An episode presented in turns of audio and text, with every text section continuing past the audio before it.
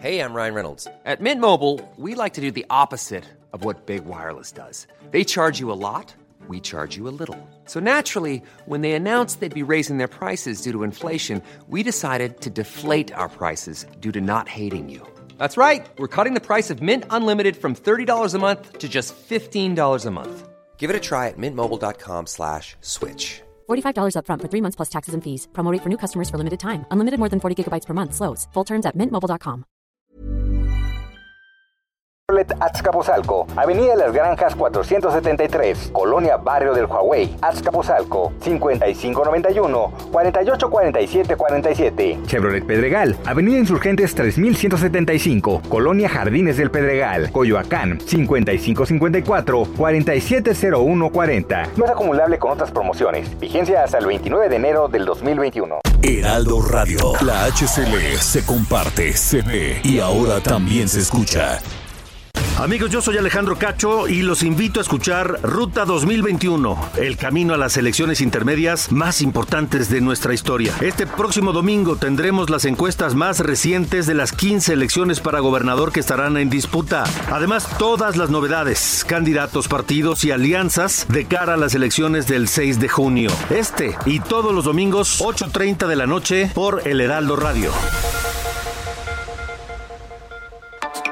En el Heraldo de México queremos estar contigo y ahora te ofrecemos una variedad de skills que puedes escuchar desde tu Amazon Alexa. Adela Micha y la imagen del día. Últimas noticias Heraldo de México. Sergio Sarmiento.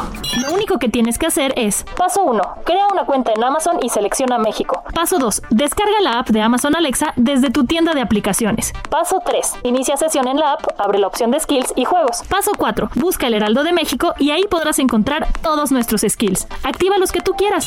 Listo, ya estamos contigo a través de Alexa. Heraldo Radio, la HCL se comparte, se ve y ahora también se escucha. Esto es República H, la información más importante con el punto de vista objetivo, claro y dinámico de Blanca Becerril. Hola, hola, muy buenas noches. Son las 9 de la noche en punto de este martes, ya 26 de enero del año 2021. Yo soy Blanca Becerril, esto es República H y yo como todos los días lo invito a que se quede conmigo porque en los próximos minutos le voy a dar toda la información más importante generada hasta el momento de lo que ha ocurrido en las últimas horas en el territorio nacional y también cómo vamos allá en Estados Unidos con eh, pues este juicio político al expresidente Donald Trump. Bueno, pues le vamos a dar todos los detalles. ¿Qué le parece si arrancamos con un resumen de noticias y comenzamos? En resumen.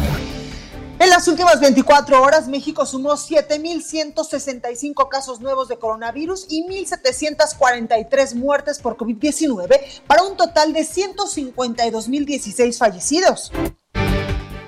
Aeroméxico entregó los datos de los pasajeros del vuelo donde viajó el presidente de México, Andrés Manuel López Obrador, a las autoridades sanitarias correspondientes y se dijo que la tripulación ya fue puesta en cuarentena. De acuerdo a las disposiciones del gobierno de Estados Unidos, toda persona que quiera ingresar a su territorio a partir de hoy deberá mostrar un documento que pruebe que es negativo a COVID-19. Y al puro estilo López Obrador, el panista Ricardo Anaya, quien busca de nueva cuenta ser candidato presidencial en el 2024, inició su recorrido por todo el país. La nota del día. Bueno, y vamos con toda la información porque desde hace muchísimos meses, lamentablemente, la nota del día es esta emergencia sanitaria por el coronavirus. Y hoy el mundo superó los 100 millones de casos de COVID-19, de acuerdo con el recuento de la Universidad Johns Hopkins de los Estados Unidos. Bueno, pues ahí están los datos y lamentablemente, pues en el país sigue, le digo, la cifra en aumento, sobre todo de personas que han perdido la vida a causa de este coronavirus. Ahí, ahí los datos. Y eh, bueno, pues vamos con más información precisamente de este tema porque eh, pues la COFEPRIS, acuérdense que estamos en estos momentos pues en un, eh, pues, en un proceso para certificar la vacuna Sputnik 5 y la COFEPRIS ya autorizó esta vacuna rusa. Gerardo Suárez nos tiene los detalles. Gerardo, ¿cómo estás? Hola, muy buenas noches, Blanca. Pues mira, el, el proceso ha sido un poco enredado en el caso de la vacuna rusa Sputnik B. Eh, esta noche el subsecretario de Prevención y Promoción de la Salud, Hugo López Gatel, explicaba en qué va esta vacuna. De momento, la autorización de uso de emergencia de esta vacuna todavía no se ha emitido, pero eh, se ha avanzado al respecto, ya que uno de los comités asesores de la COFEPRIS ha dado una opinión favorable para que se utilice en México esta vacuna. Así lo explicó en la conferencia vespertina. ¿Qué es lo que falta? Eh, pues un trámite que debió hacerse incluso desde el inicio, que es... Y desde antes de la llamada incluso con el presidente ruso y el presidente Andrés Manuel López Obrador.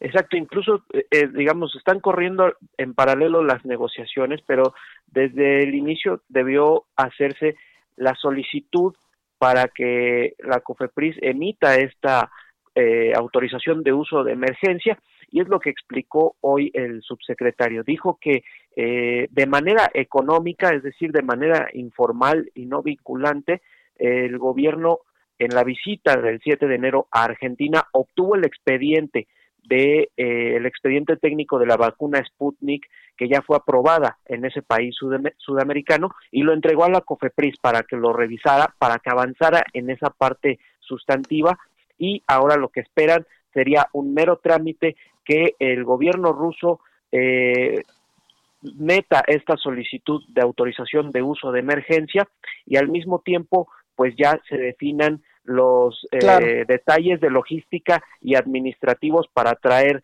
eh, en un escenario optimista la vacuna hacia la próxima semana, del 1 al 5 de febrero. Esto fue lo pues que explicó Blanca. Hay la información, Gerardo. Muchas gracias. Buenas noches. Buenas noches. Entrevista. Bueno, y ya le comentábamos nosotros en este espacio de noticias que fue hasta el día de ayer en la tarde cuando la Secretaría de Salud publicó en la versión vespertina del Diario Oficial de la Federación el acuerdo para que los estados y las empresas particulares pues puedan comprar las vacunas eh, para el coronavirus, pero deberán ajustarse, ojo, esto es algo importante, al Plan Nacional de Vacunación del Gobierno Federal. Para hablar más de este tema, saludo en la línea telefónica al gobernador de Yucatán, Mauricio Vila Dosal, y también quien es presidente de la Comisión de Salud en la CONAGO. Gobernador, buenas noches, ¿cómo está? Muy buenas noches, Blanca, un gusto poder estar contigo y con todo tu auditorio. Gracias, gobernador. Bueno, pues después de muchísimo tiempo de que ustedes están pidiéndole al gobierno federal que también les dé acceso a la compra de vacunas para así despresurizar esta emergencia sanitaria, les dicen que sí, pero tienen que eh, pues eh, adecuarse y ajustarse al Plan Nacional de Vacunación. ¿Ustedes cómo lo están tomando? Pues mira, Blanca, creo que esta es una muy buena noticia y nos da mucho gusto que el, que el presidente de la República haya tomado esta decisión. Eh, nosotros es algo que veníamos pidiendo ya desde hace algún tiempo que nos había dicho que no iba a ser posible que porque iba en contra de los principios del Plan Nacional de Vacunación. Y bueno, la realidad es que desde que el viernes, eh, pues ahora sí que nos dieron luz verde, eh, nos pusimos a, a, contactar a las principales farmacéuticas, especialmente a Pfizer y AstraZeneca, y hay que ser realistas, ¿no? Porque va a ser muy complicado que los estados podamos conseguir las vacunas. Lo que nos indica tanto Pfizer como AstraZeneca es que ellos ya tienen eh, comprometida la producción y que lo más pronto que podrían ellos estar surtiendo, en el mejor de los casos, sería para el mes de diciembre de este año o a principios del próximo año. Y esto será porque pues obviamente los gobiernos federales, no solamente de México, sino de todo el mundo, pues salieron a comprar vacunas en el mes de agosto y nosotros pues estamos llegando en el mes de enero, ¿no? Pero de todas maneras vamos a seguir eh, trabajando, vamos a seguir buscando opciones.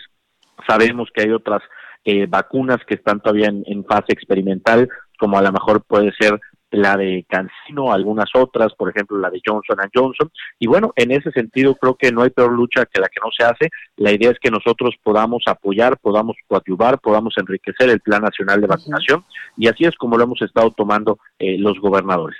Claro, gobernador, en este sentido, ¿llegan tarde? ¿Llega tarde esta autorización del gobierno federal para que ustedes pues puedan también adquirir estas vacunas y evidentemente vacunar a su población? Pues mira, creo que creo que eh, nosotros hemos hecho, eh, pues a partir de que se nos dio luz verde, no, el, intento de, de conseguir las vacunas, como te decía, esto eh, tiene algo que desde agosto, no, salieron los gobiernos federales a comprarlas y en ese sentido, pues bueno, eh, a lo mejor estamos tarde para algunas, pero a lo mejor todavía en las que están en etapa experimental todavía podemos eh, tener alguna oportunidad. Nosotros hemos estado eh, contactando a las que a las que están en fase experimental. También es importante señalar que la gran mayoría de ellas ya tienen firmados precontratos con los gobiernos federales. ¿Qué quiere decir este precontrato? Que en caso de conseguir la autorización también ya tendrían su producción eh, vendida y lo que nos han indicado es que en caso de que hubiera alguna cancelación, que alguno de estos precontratos eh, no se eh, concretara, pues estaríamos en la posibilidad, aunque dudo mucho que ahorita haya algún gobierno federal que teniendo la posibilidad de adquirir una vacuna, quiera pues cancelarlo. Totalmente, gobernador. ¿Alguna estrategia eh, que ustedes estarían implementando de aquí a diciembre del 2021 o diciembre o, o, enero, febrero, no sé, a lo mejor los primeros meses del 2022, cuando pues esperemos sí puedan comprar vacunas en el extranjero? Pues mira, lo que hemos estado haciendo los gobernadores que integramos la UAN, que somos los gobernadores del PAN, eh, nos hemos juntado, ¿no? La idea es que poder hacer un, un, pool, ¿no? Con los que así lo consideremos para tener un, mayor volumen de compra y evidentemente pues sea eh, un poco más interesante para las farmacéuticas, ¿no? No es lo mismo eh, un solo estado, de la capacidad que tiene para poder comprar vacunas, a que si nos juntamos siete, ocho, nueve estados de la República. Mientras tanto, vamos a seguir trabajando eh, de la mano del gobierno federal para que este plan nacional de vacunación pueda ser un éxito y bueno, nosotros poniendo de nuestra parte la experiencia, la capacidad técnica y también el personal y la infraestructura que tenemos en los estados en las campañas de vacunación que normalmente hacemos, ahora poniéndolo a disposición del Plan Nacional de Vacunación contra el coronavirus. Claro, gobernador, el presidente Andrés Manuel López Obrador el domingo pues anunció que tiene eh, coronavirus, que dio positivo a esta prueba. Eh, ¿Es momento de cambiar la estrategia? Pues mira, primero que nada, eh, desearle una muy pronta recuperación al, al, presidente de la República. A todos nos, nos interesa que su estado de salud sea bueno y ojalá que pronto pueda estar eh, sin contratiempos regresando a desempeñar sus funciones. Y en ese sentido, mira, eh, yo creo que eh, cuando menos en el caso de Yucatán, que es por el que yo puedo hablar, pues nosotros hemos estado en amplia coordinación no con el gobierno federal pero sí aplicando nuestras medidas en base a la evolución de la pandemia que nosotros estamos viviendo. Afortunadamente aquí en Yucatán hoy en día tenemos una situación de la pandemia bastante estable, sí, con un aumento de ingresos hospitalarios en el mes de enero, pues evidentemente por el aumento de movilidad que se dio en el mes de diciembre, pero hoy con el 96% de nuestra economía funcionando, recuperando empleos, ¿no? Con los negocios abiertos, solamente el 4% de los negocios se encuentran cerrados y estos son los que tienen que ver con el tema educativo, que hasta que no haya clases, evidentemente esto no se va a recuperar. Totalmente. Bueno, pues ahí lo tenemos, gobernador. Muchas gracias por esta comunicación y también mucha suerte en esta estrategia, eh, pues que se viene también del coronavirus, porque pues eh, eh, a finales de febrero ya cumplimos un año en emergencia sanitaria en el país. Sí, por supuesto, Blanca. Yo creo que es importantísimo que no bajemos la guardia, que sigamos trabajando eh, de manera coordinada y pues desde aquí, desde Yucatán, vamos a seguir haciendo nuestra parte. Totalmente. Algo están haciendo bien, eh, gobernador, que el 96% de su economía pues ya está funcionando.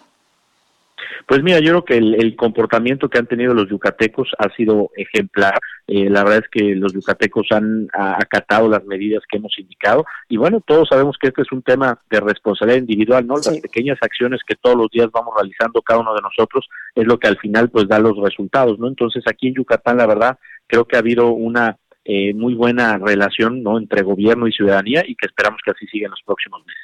Pues así lo esperamos. Gobernador de Yucatán, Mauricio Vila Dosal, y también presidente de la Comisión de Salud de la CONAGO. Muchas gracias por esta comunicación.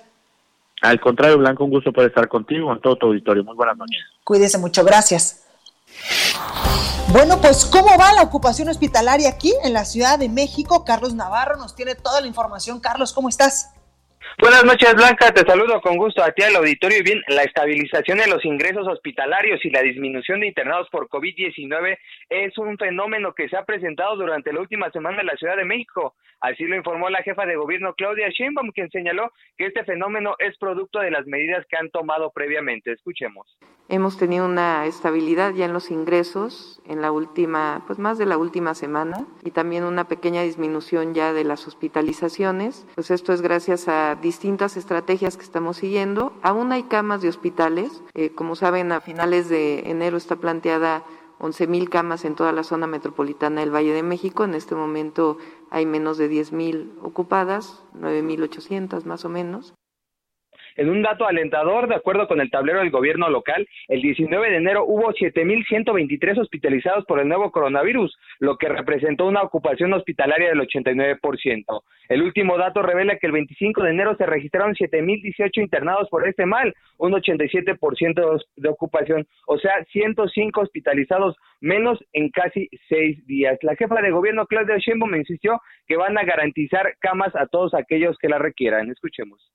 Entonces hay camas en los hospitales, pero todas estas estrategias que estamos siguiendo es precisamente para que todos tengan la oportunidad de tener atención médica, tanto si no requieren entrar a un hospital y puedan tener eh, atención médica desde su domicilio, como si tienen la posibilidad de llevar la última parte de convalecencia de la enfermedad en su casa. Sin embargo, un dato que contrasta Blanca es que, de acuerdo con el reporte que acaba de dar uno, hace unos minutos el gobierno federal, la Ciudad de México se acumularon en el último día más de 360 muertes, que es el récord de mayor número de decesos durante esta emergencia sanitaria en la capital del país. Blanca, la información que te tengo. Gracias, Carlos. Hasta luego, buenas noches. Buenas noches. Y Dani García desde Nuevo León nos tiene información importante también de esta emergencia sanitaria. Mi Dani, ¿cómo estás? Muy bien, Blanca, muy buenas noches. Te saludo desde Monterrey. Pues te platico, el día de hoy el Estado de Nuevo León presentó finalmente este grupo coordinador que se preparará para presentar una estrategia para adquirir y distribuir la vacuna anti-COVID. Esto pues fue el día de hoy, este grupo coordinador de esfuerzos, como fue llamado por la autoridad estatal, estará integrado por servidores públicos y la iniciativa privada y busca definir una estrategia de adquisición de la vacuna contra el COVID-19 y su aplicación con el fin de presentarlo al presidente Andrés Manuel López Obrador. Eh, será el viernes, el día límite que se puso el mismo grupo y según informó el gobernador del estado, Jaime Rodríguez Calderón, en rueda de prensa, el grupo está conformado, como te comentaba, por empresarios, por funcionarios públicos del gobierno del estado, directores de hospitales, los rectores de las universidades, alcaldes y diputados que podrán participar en la creación de este plan estratégico. Esto incluye definir cuál será la vacuna que se va a adquirir, el monto de inversión y la logística de distribución y aplicación. En concreto, este grupo coordinador se divide en cinco equipos de trabajo o comisiones, encabezados por diferentes funcionarios de, la administración estatal, incluyendo pues obviamente la Secretaría de Salud del Estado y universidades y hospitales así como pues diferentes eh, políticos del Estado. Uno de ellos, pues es el, primero, el que se encargará de seleccionar cuál será la vacuna y su adquisición en los laboratorios. El segundo, también bajo la dirección del secretario de Salud del Estado, pero también del secretario de Economía y Trabajo, eh, apoyado por universidades y alcaldes, será pues todo el tema de la logística y el almacenamiento, así como el resguardo de las vacunas. Un tercer grupo, también dirigido por el secretario de Economía, pero también por el tesorero estatal, buscará recaudar aportaciones de empresarios de diferentes giros, también restauranteros y casinos, salones de eventos, para coordinar una logística del financiamiento. Se busca que el Estado, que las administraciones municipales y que las empresas puedan aportar dinero para este fondo con el que podrán adquirir la vacuna. Otro grupo será conformado por alcaldes y establecerá dos planes de vacunación, uno enfocado en la zona metropolitana y otro en la zona rural. Hay que recordar, la zona metropolitana de Monterrey engloba la mayor parte de la población actualmente. Y el último grupo está encabezado por Guillermo Martínez, asesor de comunicación del gobierno estatal, quien coordinará una campaña de comunicación junto a empresas, universidades y los medios de comunicación para que se dé a conocer los avances y el calendario de vacunación. Estiman, Blanca, adquirir 5.2 millones de vacunas para la población del estado y estarán entregando este plan ya trabajado el viernes al presidente Andrés Manuel López Obrador para esperar su aprobación y poder seguir adelante con todo este proyecto, Blanca. Pues ahí los datos, como siempre, completos. Mi Dani, gracias. Al contrario, Blanca, muy buenas noches, saludos. Buenas noches. Entrevista. Bueno, y vamos hacia Estados Unidos con Lila Abed, internacionalista, porque el Senado de la Unión Americana pues votó una resolución para la organización del juicio político contra el expresidente Donald Trump. Lila, buenas noches, ¿cómo estás? Blanca, muy buenas noches, un gusto estar contigo. Gracias, Lila. Oye, pues todo mundo pensamos que después de la elección, después de la toma de protesta de Joe Biden, eh, pues el asunto del juicio político eh, contra Donald Trump, pues iba a aplazarse o a lo mejor y ya se iba a quedar en la congeladora, como decimos en México, pero tal parece que no, que sí iba en serio. Sí, pues el día de ayer este, los fiscales de la Cámara de Representantes eh, llegaron ya con el artículo de acusación que se votó en la Cámara Baja, que es incitar la insurrección por el asalto al Capitolio el 6 de enero. Ya el día de hoy, este, el Senado votó justamente una moción que presentó el senador Rand Paul para tratar de evitar o frenar que este segundo juicio político en contra de Trump sucediera. Esto fue no tenía mucho sustento legal, este, el juicio político iba a avanzar como fuera, pero sí era un buen termómetro para saber cuántos republicanos están a favor de enjuiciar a Trump eh, ya que inicie el juicio político a partir del 9 de febrero.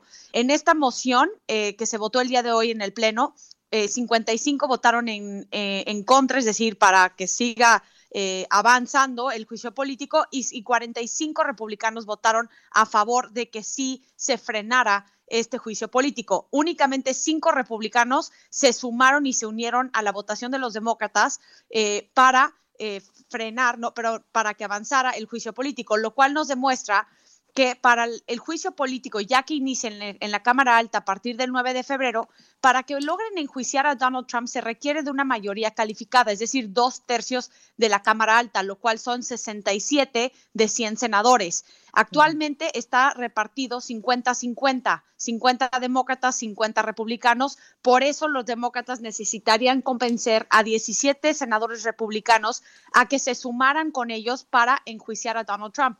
Lo que vimos el día de hoy es que únicamente cinco republicanos se sumaron a la bancada demócrata, lo cual es altamente improbable que, bueno, se le logre enjuiciar eh, ya que inicie el juicio político a partir de, las dos, eh, en dos semanas. Claro. Oye, Lila, y con base en esto que nos, eh, que nos narras y que nos dices pues de manera muy detallada, ¿crees que sí se pueda enjuiciar? ¿Crees que haya la voluntad política? O si en dado caso tú nos dices, faltan 17 republicanos, hoy se sumaron algunos, pero no los que se necesitan. ¿Crees que los republicanos pues estén no a favor de Donald Trump ni de todo lo que hizo, por ejemplo, con este asunto del Capitolio, pero sí cuidando eh, tal vez la imagen del Partido Republicano? Mira, Blanca, me han preguntado esta pregunta mucho desde hace varias eh, semanas y yo dije una y otra vez que yo no pensé, yo no todavía no pienso que lo vayan a enjuiciar en la Cámara Alta por una simple y sencilla razón. a, pesar de que se hizo un asalto a la democracia, al sistema político de Estados Unidos el 6 de enero, la base electoral que hereda el Partido Republicano es sumamente fiel a la ideología y a la figura de claro. Trump. Aun cuando muchos de ellos, Blanca, se quieran distanciar del expresidente, la realidad es que todavía dependen de esta base electoral para que ellos mantengan sus, curules y sus escaños en el Congreso. Entonces, aquí están poniendo intereses políticos, intereses personales por encima del bienestar de la nación. Lo que, por ejemplo, ocurrió con Nixon en cuando la bancada republicana en su momento le dijo, si no renuncias, tenemos los votos suficientes para enjuiciarte. En ese momento vimos cómo los republicanos y todo el Congreso puso el bienestar de la nación eh, por encima de cualquier otro interés político o personal. En este juicio político estamos viendo este segundo juicio político que está tan polarizado, tan dividido el sistema político estadounidense que los republicanos no, no le queda otra opción más que apoyar todavía al expresidente Trump a pesar de que ha sido un peligro eh, en su totalidad eh, para la democracia estadounidense. Oye, qué interesante esto que nos dices, Lila, porque pues se vienen elecciones eh, después en cuatro años en Estados Unidos y como tú bien mencionas, pues hay una base importante de electores que bien que mal, pues votaron también en esta elección por Donald Trump. Por supuesto, Donald Trump sacó más de 74 millones de votos y aparte hay que tomar en cuenta, Blanca, que vienen elecciones intermedias en el 2022, en la cual los 435 miembros de la Cámara de Representantes y un tercio del Senado van a tener que salir para reelección y muchos de los republicanos van a necesitar de la base electoral de Trump para que ellos se mantengan en el Congreso. Me parece que va a ser una prueba de fuego para los republicanos y para, para cómo se van a definir en el futuro próximo, pero definitivamente creo que va a ser un golpe muy fuerte también para la democracia estadounidense, porque no había visto un asalto como tal a una institución gubernamental como él es el Capitolio desde 1814. Entonces creo que van a dejar una lección pues muy este, amarga para la historia de Estados Unidos. Oye, Lila, por último quiero preguntarte, ¿y entonces qué va a pasar con Donald Trump después de todo lo que hizo, bien o mal? Evidentemente esto último del Capitolio fue eh, pues un tache enorme a su administración. ¿Qué va a pasar? ¿Ya se fue a su casa de Maralago y va a vivir tranquilo en lo que piensa cómo regresar? Pues mira, es el primer presidente de enfrentar dos juicios políticos y ser acusado dos veces por la Cámara de Representantes. De ser enjuiciado en la Cámara Alta, se convertiría en el primer presidente de Estados Unidos en ser enjuiciado. Ahora, si es enjuiciado, se puede llevar a cabo una votación posterior en la cual únicamente se requeriría de una mayoría simple, lo cual lo tienen los demócratas, para inhabilitarlo de postularse a cualquier cargo público en el futuro. Ahora, si no lo enjuician, este, de hecho, ya salió una publicación de que el expresidente Trump ya creó su oficina eh, del expresidente en Florida, donde ahí van a estar aceptando su correspondencia, van a hacer sus actividades oficiales, etcétera. Entonces, yo creo que sí va a seguir influyendo en la política estadounidense. Todavía se oye y él mismo dijo que estaba planeando formar su propio partido político, el Partido Patriota. Esto es muy difícil de hacer debido a que los, el sistema estadounidense es sumamente complejo y, favorece a un sistema bipartidista. Pero creo que esto nada más es una indicación de que va a tener que negociar y que todavía tiene el poder dentro del Partido Republicano y esto sí puede poner en peligro pues el futuro político también del Partido Republicano. Totalmente, imagínate que regrese en cuatro años y que se postule pues nuevamente, que me imagino lo debe tener en mente. Sí, de que lo tiene en mente, este, definitivamente es una idea que él, que, él mismo ha dicho que quiere hacer. Ahora, me preocupa más el hecho de que mucha gente a su alrededor, muy cercana ahorita, ya se está postulando para eh, puestos claves. Por ejemplo, su ex secretaria de prensa, este, Huckabee, Sarah Huckabee, se está postulando para ser gobernadora en Arkansas. Y lo mismo vamos a estar viendo conforme se vaya conforme vaya pasando el tiempo, incluso su mismo, su misma hija Ivanka, sus hijos Donald Trump y demás se pueden postular a cargos y me, parece que eso es más viable a que él busque una candidatura en el 2024, pero para lo que estamos viendo y los tiempos que, son sin precedente en Estados Unidos, todo es posible, Blanca. Totalmente, pues ahí lo tenemos. Lila Beth, internacionalista, como siempre, muchas gracias por ayudarnos a entender pues qué está pasando del otro lado de la frontera.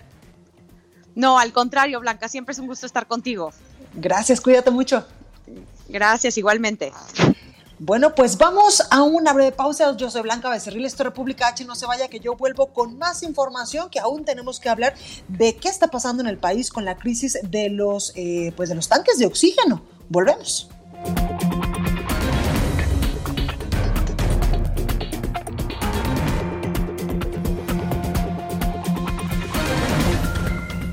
Continúa escuchando a Blanca Becerril con la información más importante de la República en República H. Regresamos.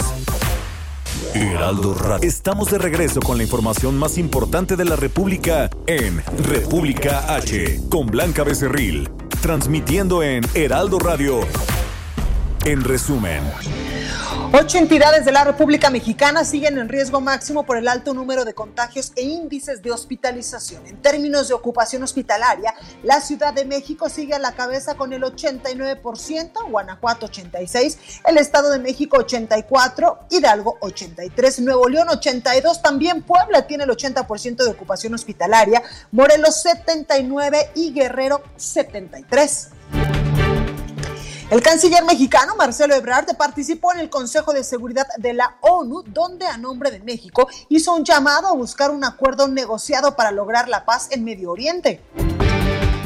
La rehabilitación de la línea 3 del metro ya tiene un avance del 50%, por lo que la directora de este medio de transporte, Florencia Serranía, asegura que entrará en operación el próximo lunes. También informó que la línea 1 ha funcionado sin contratiempos. Y Laurene Fleischer Luis, jueza de la Corte Federal del Distrito Sur de la Florida, autorizó este martes la extradición a México de César Duarte, exgobernador priista de Chihuahua, quien enfrenta 21 cargos por corrupción. El análisis. Bueno, me da mucho gusto saludar a Claudio Flores Tomás, socio vicepresidente de Lexia, consultor y, por supuesto, ¿cómo estás, Claudio? Querida Blanca, muy bien, buenas noches, un placer estar aquí y compartir esta opinión y análisis con tu amplio auditorio, Blanca. Muchas gracias a ti, mi Claudio, por siempre pues estar en República H con una servidora. Oye, Claudio, las narrativas de la vacunación ahora dicen que sí luz verde a los gobernadores, a las empresas privadas, pero siempre y cuando pues no entorpezcan y se acoplen al plan eh, nacional de vacunación. Y otra, pues ahorita no hay ninguna empresa que les pueda vender vacunas. Lo cual se vuelve una declaración de ficción, mi querida Blanca, porque es una distracción. No hay vacunas a la venta para los particulares, para los gobiernos, más que para los mecanismos federales y las naciones como se ha establecido por la escasez y por la priorización que tienen algunos segmentos como los doctores, las doctoras, enfermeras, enfermeros, etcétera, que están en la primera línea de batalla. Pero estamos, Blanca, en medio de una guerra de narrativas de la vacunación tenemos insatisfacción con el proceso de vacunación, inconformidad con el uso de las vacunas y es una paradoja porque las vacunas están trayendo un significado de esperanza. Es casi un milagro de la ciencia que la comunidad científica del mundo blanca haya logrado tener una vacuna en un corto tiempo, en un tiempo récord, eh, pero eh, no estamos satisfechos con cómo las autoridades están haciendo los procesos de vacunación en el mundo. Esto no es exclusivo de México, en muchas partes del mundo, quizás solo en Israel estén muy contentos. Eh, Blanca, creo que ya van cerca del 40% de la población de ese país vacunada. Muy lejanos estamos en México de esa, de esa situación. Entonces, la norma en el mundo ha sido la insatisfacción. ¿Por qué eh, no estamos conformes con el ritmo y la velocidad con la que se está vacunando a las personas. Y también estamos inconformes, está sucediendo mucho que hay este agandalle en la lista, ¿no? Ya por ahí en, España eh, dimitió el jefe del Estado Mayor de la Defensa por meterse él y su grupo de colaboradores, digamos, en la lista de los, de los que iban a vacunar, por ponerse la vacuna. Y entonces estamos también, pues, observando con desconfianza con qué criterios se está eligiendo a las personas que están vacunando primero y vacunando después. Esto está pasando a nivel global, Blanca, y en México, pues no es la excepción. Hay tres elementos concretos que nos están generando molestia en México. Eh, primero, la falta de expertise y logística en términos del proceso de vacunación, qué tan rápido van, a quién, con qué ritmo se están aplicando las vacunas.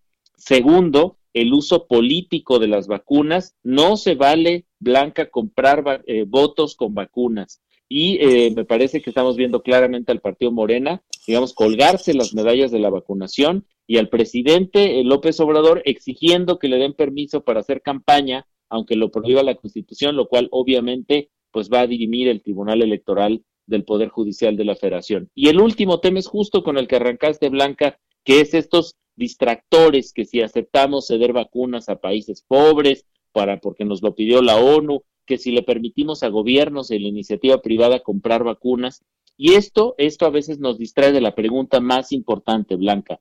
¿Se está operando bien la vacunación contra el COVID en México? Porque al menos creo que hay una percepción negativa respecto a cómo se ha atendido la pandemia en México, ¿no? Ha sido una tragedia eh, la manera en que se ha manejado la pandemia y entonces pareciera que si un gobierno que no ha demostrado capacidad para enfrentar la pandemia nos está pidiendo que confiemos en él para la vacunación, eso es lo que nos hace alzar las cejas, querida Blanca. Totalmente. Oye, mi Claudio, también, eh, pues es pregunta obligada, ¿cómo estás eh, pues percibiendo tú como consultor, como analista en temas eh, políticos, pues que el presidente Andrés Manuel López Obrador el domingo anunció que dio positivo a esta prueba de coronavirus y que incluso pues el subsecretario Hugo López Gatel está aislado en estos momentos? ¿Cómo va a pegar esto, por ejemplo, en la opinión pública? Y también, pues muchos han pedido ya a gritos que se cambie esta estrategia en materia de salud, que incluso pues al propio presidente ya le dio el coronavirus. Exactamente. Primero que nada hay que decir que le deseamos al presidente Blanca una pronta recuperación. Es muy importante tener un presidente al frente de nuestro país y es muy importante que el presidente López Obrador pues este, se recupere pronto y ojalá regrese rápidamente, digamos, a, la, a, agarrar las riendas de este país. Eh, y, y por otro lado, el análisis político y comunicacional del hecho. Es bien interesante, Blanca, porque por una parte en México tendemos a ser muy solidarios con quien se enferma, e incluso santificamos a quien, a quien muere, por ejemplo. Entonces, dicen en, algunos analistas que lo que vamos a ver es una corriente de apoyo, porque en México somos muy solidarios con el que enferma. Y por otra parte, me parece que está creciendo la crítica ya, eh, digamos, política respecto al, manejo de la pandemia, porque se vuelve una ilustración la enfermedad del presidente sobre el manejo que ha tenido. Es decir, este, hemos visto un presidente reticente a ponerse el cubrebocas, un presidente que ya con molestias viajó este, en un avión con otras personas, es decir, eh, que hay cierta crítica como una irresponsabilidad presidencial en torno al manejo de la COVID que se puede ilustrar hasta con su propio comportamiento individual. Entonces, la moneda está en el aire, al final la opinión pública es muy caprichosa, tú lo sabes muy bien, Blanca, y veremos de qué lado cae sentada la moneda. Digamos, como esto, como un evento que le ayudó a fortalecer su posicionamiento y la buena aprobación que tiene el presidente a nivel nacional, o si por el contrario constituye un, un hito que le va a afectar la aprobación y la imagen de gobierno y del manejo de la pandemia.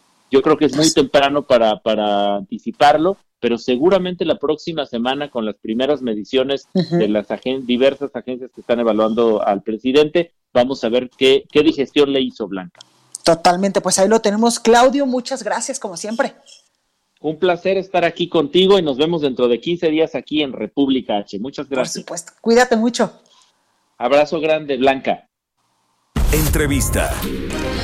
Bueno, pues esta tarde eh, platiqué con el Procurador Federal del Consumidor, Ricardo Sheffield, sobre el tema del mercado negro de eh, pues el oxígeno medicinal, de estos tanques de oxígeno y también de la campaña que ha impulsado. Escuche lo que me dijo. Bueno, pues esta noche me da mucho gusto saludar en la línea telefónica al Procurador Federal del Consumidor, Ricardo Schifil. Ricardo, muy buenas noches, ¿cómo está? Buenas noches, Blanca, mucho gusto estar contigo, a tus órdenes. Gracias. Oiga, pues cuénteme eh, cómo va eh, pues este asunto de los tanques de oxígeno eh, a nivel nacional, cómo lo están viendo ustedes, incluso, pues también cuénteme cómo va pues esta campaña de Vuelve tu tanque por amor a la vida, que encarecidamente pues ustedes han, han hecho este llamado a la población.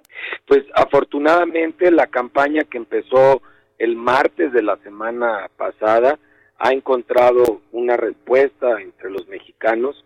Nos hemos caracterizado siempre por ser un pueblo solidario, un pueblo altruista y en consecuencia eh, sí ha habido una, una, una respuesta. Eh, también ahora estamos atendiendo el tema del mercado negro, de los abusos, que se está dando en redes sociales, en el comercio electrónico, algunos cilindros incluso que han sido robados en algunas partes del, del país, se los han robado a los proveedores, se lo han robado al Seguro Social y, y, estos casos que, que, algunos ya han caído los delincuentes y, y otros están en proceso, eh, pues estos tanques que han llegado al mercado a través del comercio electrónico, entre otros abusos, porque no falta el gandaya que también quiera vender el cilindro que utilizó al, algún pariente suyo en casa o el del vecino, y que esto en un trabajo conjunto con la policía cibernética, con las plataformas sociales y con las plataformas de comercio electrónico, pues hemos logrado ya bajar más de 100 páginas en comercio electrónico, más de 700 perfiles en Facebook y, hay otros mil más que están en proceso en las próximas horas o días de, de bajarse, aparte de algunas docenas de casos que está investigando la policía cibernética y que estoy seguro que más de uno de estos fulanos estarán estarán pagando lo, lo, lo que están haciendo porque están abusando de la situación de necesidad de los enfermos y, y además pues están lucrando con el dolor de otros, ¿no? Procurador, ¿habrá algún tipo de sanción para estos gandalles que ustedes han dicho eh, que están lucrando precisamente con esta necesidad de la gente? Pues la primera sanción es bajarlos este, para que ya no lo sigan haciendo y en algunos casos eh, la policía cibernética, porque ya es la labor de ellos, han logrado eh, detectar e iniciar eh, procesos en, en, contra de, estas personas. lamentablemente muchos son perfiles falsos que los bajas, los vuelven a subir, los vuelves a bajar y bueno, a, a raíz de la persistencia y haciéndolo de las mismas computadoras, pues se logra detectarlos, pero en otros casos que ya por fortuna no regresan, pues esa es la ganancia, que ya no regresan y para ellos el castigo de ya no poder seguir haciéndolo. Oiga, eh, procurador, estos, eh, estas personas que están lucrando con eh, pues la necesidad de la gente en estos momentos podrían hacerse acreedoras a un proceso pues eh, judicial, a un proceso eh, sancionatorio. Sí, porque están están cometiendo en algunos casos delitos de acaparamiento, en otros están vendiendo mercancía robada y en otros están franca y abiertamente defraudando a los consumidores, cometiendo un fraude porque ni siquiera se trata de, de, cilindros de oxígeno medicinal, se trata a veces de cilindros de oxígeno industrial que ni siquiera puede ser adaptados para utilizarse para respirar o en algunos casos pues, ni siquiera es oxígeno. Claro, claro. Procurador, también quiero preguntarle eh, cuáles serían los, los principales puntos que usted nos recomendaría en caso de que alguno de nuestros familiares necesite pues comprar precisamente un taque un taque de oxígeno pues que sea infra o sea medigas porque son las únicas dos marcas que hay en el país de oxígeno medicinal y, y si no hay eh, la, la garantía de alguna de estas dos marcas pues entonces es oxígeno industrial porque son las únicas dos empresas que en México eh, ofrecen el, el, oxígeno medicinal y tienen los canales y sistemas de distribución de este, de este tipo de oxígeno. Eh, en consecuencia, están a disposición de ustedes, de todos los consumidores, los dos números de teléfono de Infra y de Medigas a los cuales se pueden comunicar a nivel nacional para obtener información en estas circunstancias extraordinarias en las cuales lo que queremos garantizar es que haya un abasto de oxígeno medicinal, que no haya abusos y que este, efectivamente se pueda garantizar eh, la salud de, de quienes están teniendo la necesidad de usar oxígeno. Procurador, muchísimas gracias por esta comunicación y también por el trabajo que, pues, en estos momentos está haciendo eh, la Procuraduría, eh, pues, del consumidor, la Procuraduría Federal del Consumidor, para, pues, cuidar también y velar por nuestros derechos. Gracias a ustedes por ayudarnos a, a informar a la ciudadanía y, y, recordarles que por amor a la vida regresemos los los cilindros. Mucha gente los están conservando por seguridad, eh, por tener tranquilidad pero lo que están haciendo es privando a otros de la oportunidad de vivir. Entonces, sea que lo tengas rentado, lo hayas comprado, si lo compraste te van a devolver el costo que pagaste por él y, y si lo rentaste, pues, pues ya permite que otros lo utilicen, porque oxígeno sí hay, pero la cantidad de cilindros es muy limitado. Por eso, por amor a la vida, devuelvan los tanques de oxígeno se ocupa, no hay Ahí más. tenemos el llamado a la población. Procurador, muchísimas gracias, cuídese mucho. Gracias a ti, buenas noches. Buenas noches. Tecnología, gadgets, redes sociales, tecno, tecno, con Barbacoin. Ya estás, padrino. Bueno, pues le damos la bienvenida esta noche a Sergio López, editor de paréntesis.com. Sergio, ¿cómo estás? Muy bien, madrina, ¿cómo estás? Un saludo para ti, para todo tu auditorio. Muy bien, oye, vamos, tenemos muchos temas, pero ¿qué te parece si empezamos ahorita que venimos de asuntos de coronavirus, de asuntos de esta emergencia sanitaria, con este seguimiento eh, de inteligencia de esta eh, aplicación, de esta app Viru, Virufi, se llama, ¿verdad? Sí, Virify, Virify. Eh, está, está interesantísimo. La semana pasada hablábamos de cómo la inteligencia uh -huh. artificial ayuda al combate de, del COVID y a nuevas formas de diagnóstico. Y esta app eh, es un servicio que se está desarrollando basado en inteligencia artificial. Y la pregunta es, imagínate, Blanca, que a través de el sonido de tu tos, de la tos que, que emites, el sonido que se hace, pudieran identificar o pudieran evaluar si, si tienes eh, o estás infectada de COVID-19. Esto lo hacen a través de un algoritmo. Han, uh, estuvimos investigando un poco más con, con, con esta marca o bueno, con esta, eh, con esta iniciativa, porque es una iniciativa de distintas universidades en 20 países y han recaudado el sonido de 20 mil toses, o sea, de 20 mil personas tosiendo. A través de ese algoritmo pueden detectar eh, si estás en etapa temprana y te pueden evaluar y, y, diagnosticarte prácticamente, ellos no buscan sustituir a las pruebas en, en absoluto, pero claro. en etapas tempranas puede ser una herramienta de mucha utilidad y de acuerdo con sus resultados tienen una efectividad del 80 al 85%. Oye, pues qué buena noticia. Muchísimas gracias por darnos esta información, porque además, mi Sergio, nosotros podemos donar este, nuestra tos también. Exactamente, exactamente. Es muy importante. Si la gente quiere, quiere ingresar, eh, les compartiré las redes sociales. Están buscando que eh, la tos de gente de México, de Colombia, de, de, América Latina, que es la región del mundo que les falta como por mapear de alguna manera. La idea es que tú te metes a su sitio, eh, son solo cuatro pasos, grabas la tu tos en el celular cuando estés tosiendo, envías la, e, e, este sonido, respondes un par de preguntas en las que te consultan sobre si has tenido o no síntomas y simplemente con esa, esa información que no tiene eh, y que es importante, nunca te preguntan tus datos personales, pero con esa información generan una base de datos para después poder interpretar. Claro. Oye, Sergio, y cuéntanos ahora de, ya en otros temas, del resultado del censo eh, relacionado a tecnología. ¿Cómo nos fue?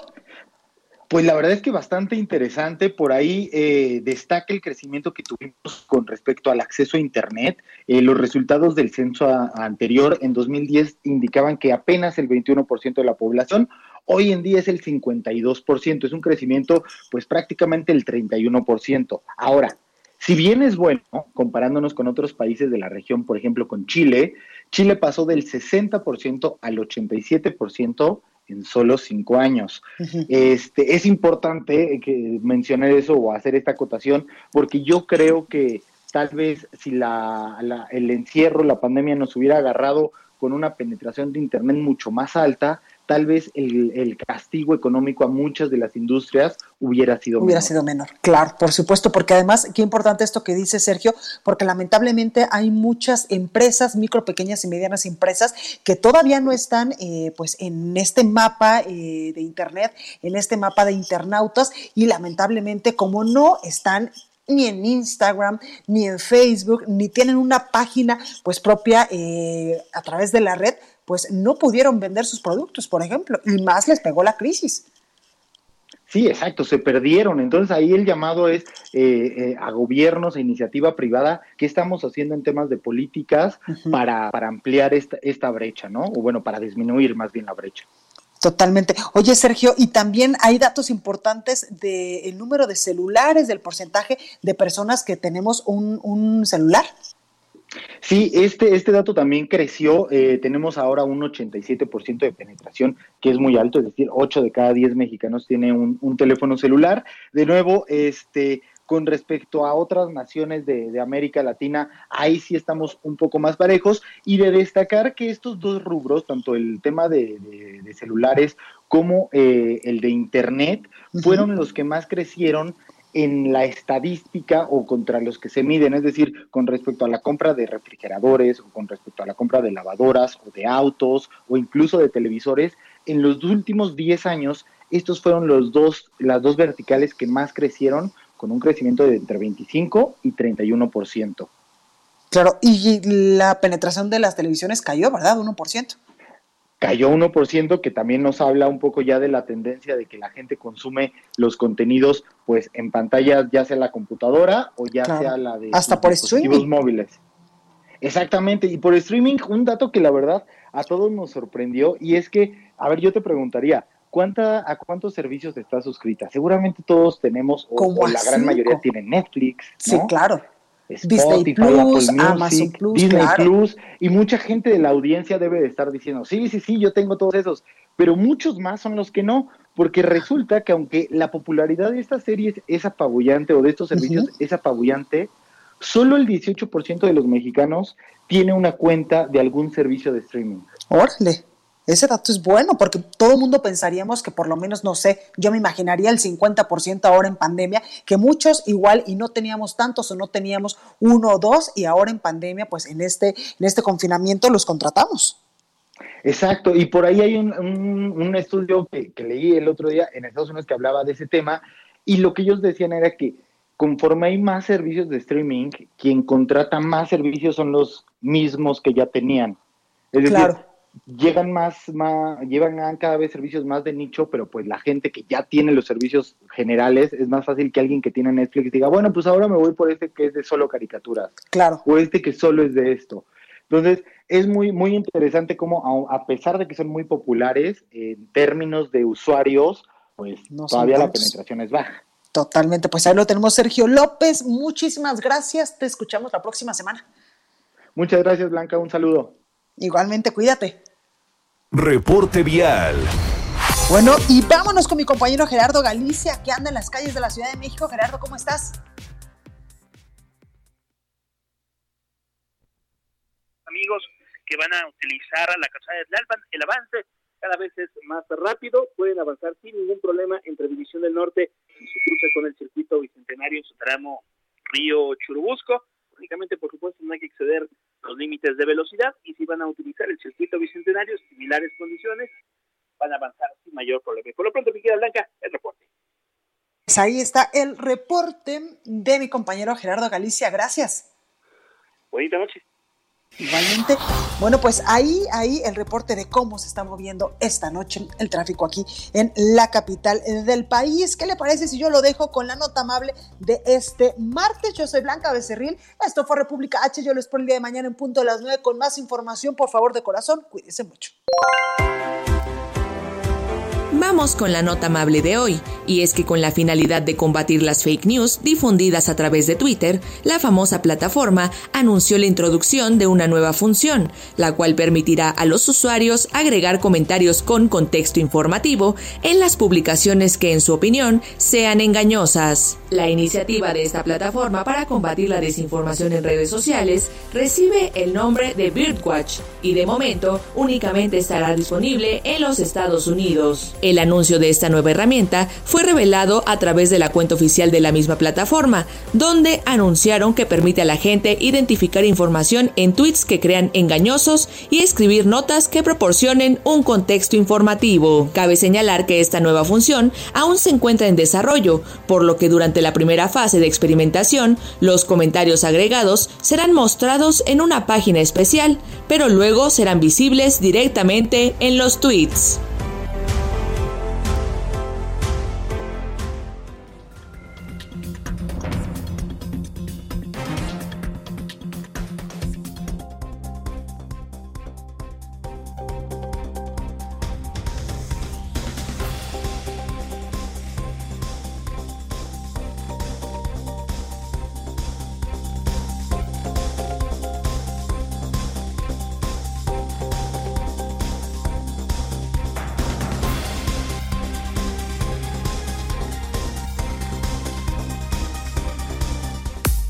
Esto fue República H, la información más importante de lo que pasa en el interior de la República, con el punto de vista objetivo, claro y dinámico de Blanca Becerril. Continúa escuchando Heraldo Radio, donde la H suena y ahora también se escucha.